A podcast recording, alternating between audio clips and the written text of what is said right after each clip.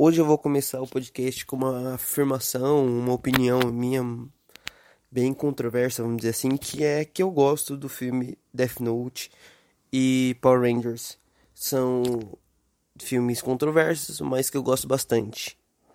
E o motivo de eu estar falando isso agora é porque o episódio de hoje vai ser sobre adaptações e releituras.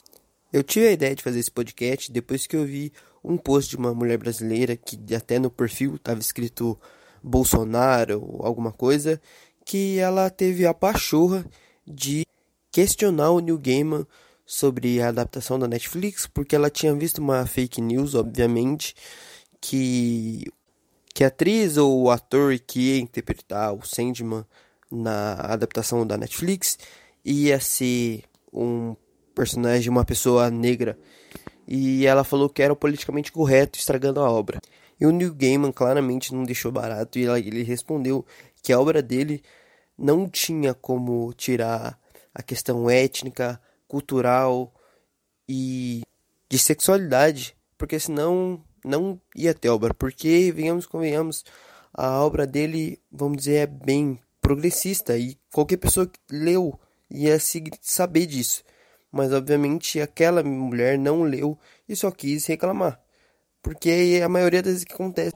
Para quem não conhece as HQs do Sandman e do New Gaiman, eu vou explicar rapidinho que basicamente assim, o, a história tem como protagonista o sonho, que é o Sandman, né?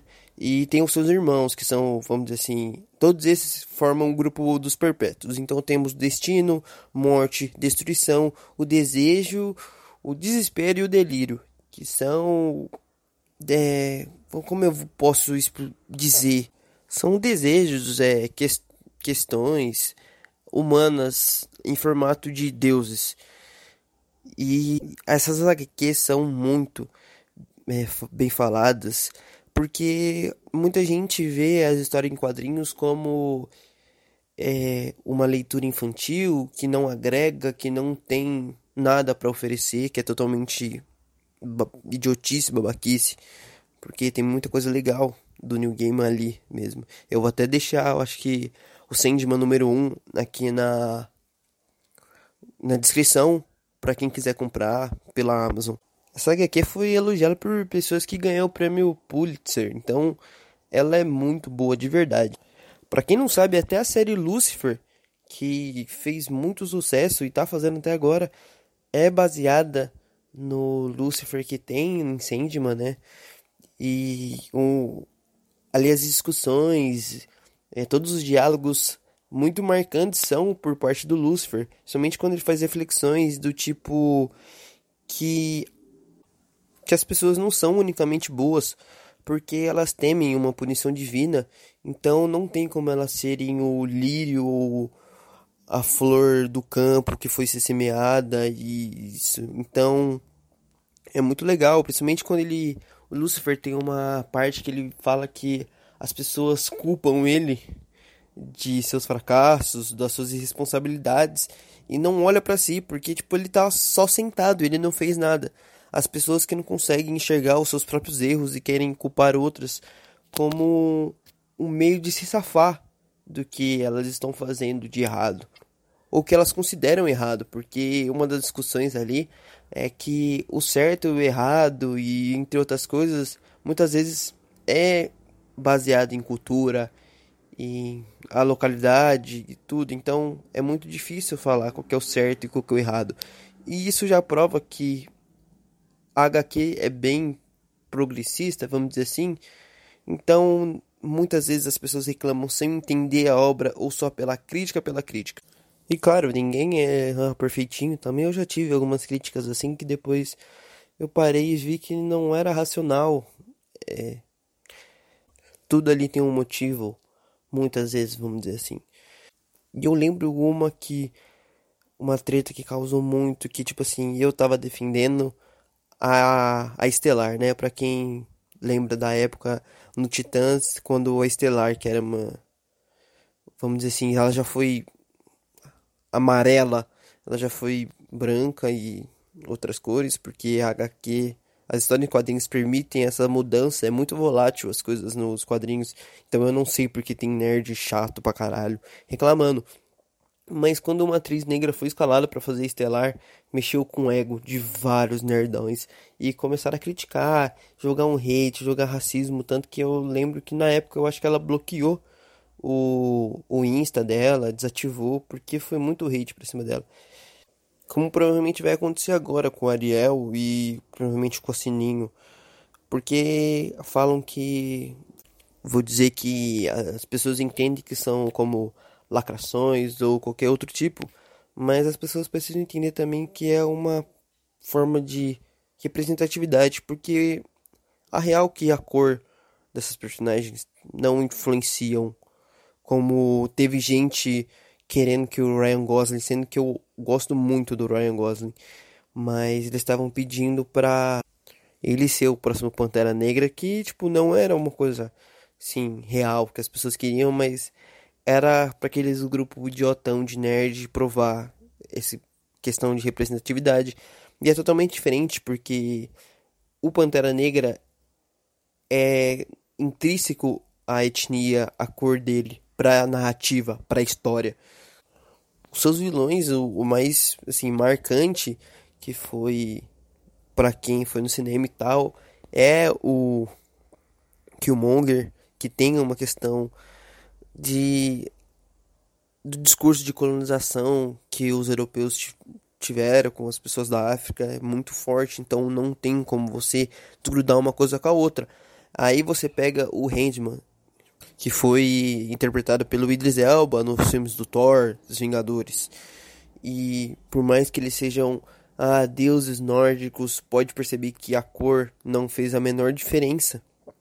Porque não era intrínseco e tanto que ele foi muito bem rep representado ali. Só que quando o Idris Elba quis fazer o 007, não teve isso, porque teve aquela história, ah, ele o 007 é um escocês não sei o que, não sei o que lá. Então, às vezes é um preconceito muito forte, as pessoas não conseguem entender que é uma questão de representatividade. Até hoje, se você pegar qualquer filme do Egito aí que lançou nos últimos anos aí, sempre vai ter o personagem principal branco. Lembrando, a gente tá falando do Egito antigo, filmes de Egito antigo tem personagens brancos, que não faz o menor sentido. Então sim, você precisa desses filmes e adaptações, releituras que tenha a, vamos dizer assim, minoria incluída como a gente vai ter o filme do Shang-Chi agora, que eu tô muito ansioso, que tentando respeitar o máximo possível da cultura asiática e tudo mais, então, obviamente, a gente evolui. O que você der risada, o que era certo, tipo, alguns anos atrás, não é hoje, porque a gente deu um passo, a gente precisa evoluir. Mas se algumas pessoas não entendem a obra em si, imagina a releitura. Tipo, dando exemplo de as pessoas que não entendem obra, e vou usar o clássico exemplo do Watchman, do Alan Moore, que tem o seu personagem Rossarch, que é um arrombado, babaca, que até o Alan Moore fala que é um personagem para ser nojento, mas tem pessoas que se identificam com ele e acham ele incrível e não conseguem entender que aquilo é uma crítica tipo, a galera tóxica, uma solidariedade tóxica de se achar o fodão. E a gente tem até o caso do Justiceiro e do Batman. A do Justiceiro e do Batman a gente tem, é, vamos dizer assim, dois tipos. A definição, tipo, mais resumida que eu vou dar aqui, mas os dois tipos de representação. Então, temos apresentação que o cara é foda, que ele pá, faz tudo, inteligentão, que é isso mesmo, que ele faz não tem consequências e tá de parabéns. E temos o caso do que tem consequências e às vezes os problemas estão mais escondidos do que se espera.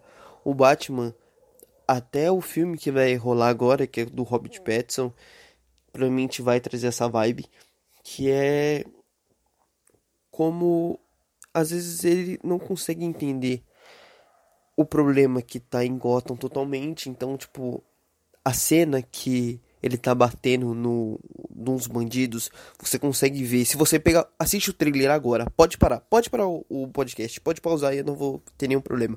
Mas assiste o trailer de novo. E naquela cena que todo mundo achou foda e realmente é muito foda que o Batman tá socando a cara do, do ladrão ali, do do cara, um dos adolescentes ali fica totalmente de boca aberta porque é como se ele não quisesse estar ali. A, a, a, a sociedade, tudo, todos os problemas de Gotham fizeram ele chegar àquele ponto. Não é como se ele se orgulhasse ou ele quisesse estar ali, mas foi um. Às vezes pode ser por ele ter ido de Maria vai com as outras ou uma necessidade. Acontece. Então o Batman às vezes não vê isso, ele não consegue ver também que ele é um personagem mimado, que ele tem traumas que da família dele. Então tudo que ele precisava realmente era só um psicólogo. O Justiceiro é, tem uma aqui que eu não vou lembrar o nome agora, mas eu vou tentar colocar ele aqui na, na, no link na descrição aqui da Amazon para quem quiser comprar, que mostra que o Justiceiro ele usou a morte da família dele como desculpa para ser totalmente violento e cagar para regras e pisar. Ele simplesmente usou aquilo de pano de, de pano de fundo porque uh, mostra que desde a época do exército ele quis ele era violento, mas ele tinha uma trava de segurança, vamos dizer assim, e a família dele foi só um plano. Então, aí, sim, os quadrinhos do Justiceiro é uma prova que tem mudanças, porque precisa, então, a gente já teve a história do justiceiro começando na guerra do Vietnã, com a guerra do, do Afeganistão, porque a realidade, a história precisa mudar, ou precisa mudar, isso, precisa mudar o quadrinho. Ele não pode permanecer com os mesmos desejos, o mesmo o que é pedido dos anos 70, dos anos 80, dos anos 90. Exemplos de quadrinhos que estão sendo mudados ou que mudaram por causa dessa necessidade é os próprios X-Men, que eu já falei aqui, eu acho que nos últimos três podcasts. Tem a Jessica Cruz, que. Ai, não, é, Jessica Cruz, desculpa, que é a Lanterna Verde nova aí. Nova não, pelo menos acho que ela deve ter uns dois, três anos de, de si. Que ela é uma personagem latina que tem seus problemas, seus traumas e precisa lutar com isso enquanto ela é uma lanterna verde.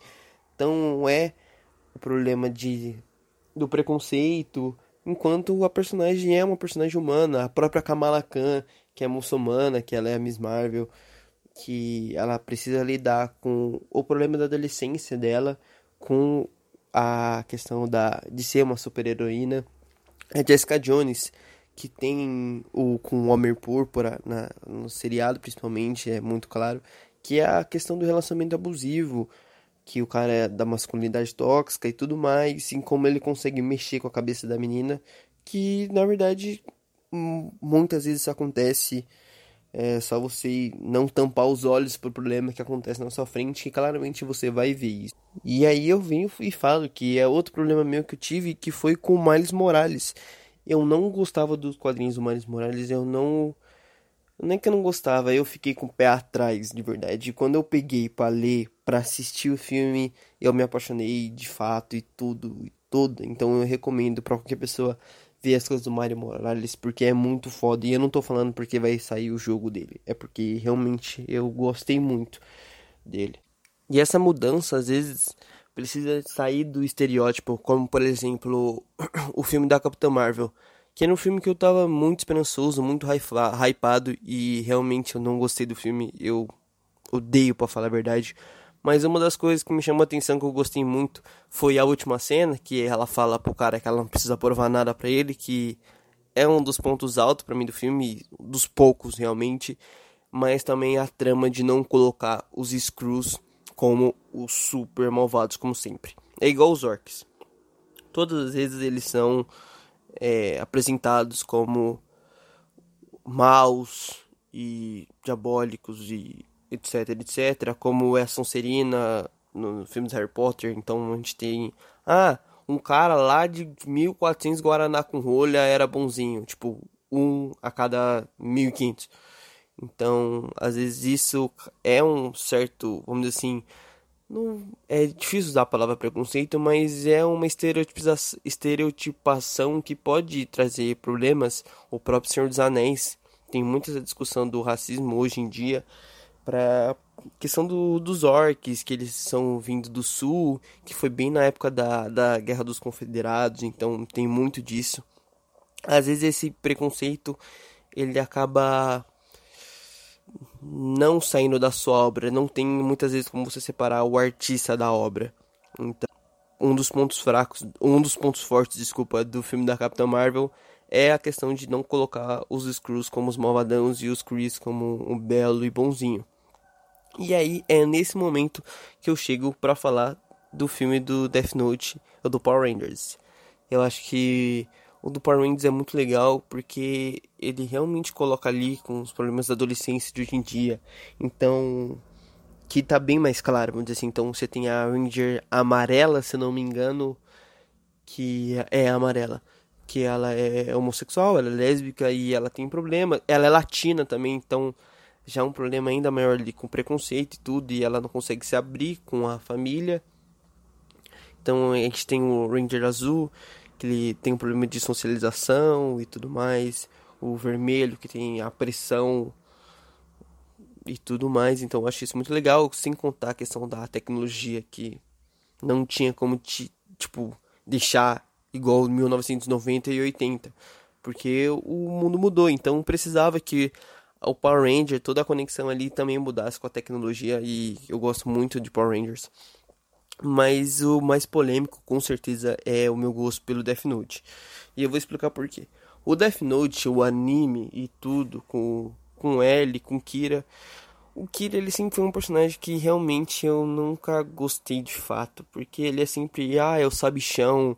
Parece que o anime quer provar mais do que ele realmente é. Que ele é só um adolescente bobão, perdido, mas que quer se pagar de fodão.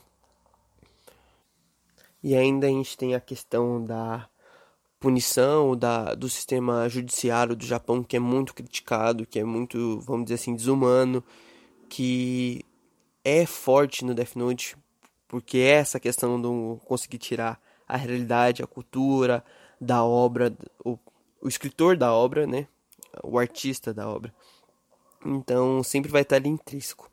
Então quando houve uma releitura para que para os Estados Unidos, para que é foda, para os Estados Unidos, então precisou colocar um branco totalmente irresponsável que acha que tudo é brincadeira, que tem uns problemas familiar de carência, a, a Mia que é puta totalmente controladora, mas também se acha fodona e egocêntrico, do mesmo jeito que o Kira vira quando ele pega o caderno. O L, que é incrível porque ele é um personagem negro e então olha a, a sub. Vamos dizer assim. A subtrama ali, porque ele é um personagem negro que, tipo, é afastado e ele tem que trabalhar duas, três, quatro vezes mais para se provar capaz de fazer as coisas e mesmo assim as pessoas não ouvem. Ele pode gritar para quatro cantos, ele pode colocar na televisão, ele pode pessoalmente chegar e falar: "Gente, o Light é o Kira, é aquele adolescente retardado" e que as pessoas vão cagar e andar. Porque não liga, essa é a subtrama. E quando ele pega o caderno ali na, na, última, na última parte ali, que ele pode escrever o nome do Kira, é a questão ali de se ele vai perder a, a noção toda ali por causa do ódio, por causa de tudo que ele sofreu. Que no caso do anime, o L, a gente não tem esse estado, tipo, que ele surta porque ninguém ouve ele ou por qualquer outra coisa, pela raiva, pelo não saber lidar com sentimentos. Então, por isso que eu acho muito legal o Death Note dos Estados Unidos. Dava para aprofundar mais, mas acho que o tempo tá acabando. Eu posso acabar com comentando desse filme mais para frente em outros podcasts. Então, eu agradeço para você que estudou até, escutou até aqui. Eu espero que você veja a a descrição. Espero que você goste também, mas espero que você veja a descrição. Vai estar as redes sociais. Minha vai ter os links dos livros e filmes e da, da Amazon e Amazon Music aqui na descrição. Então, muito obrigado por escutar até aqui. Valeu!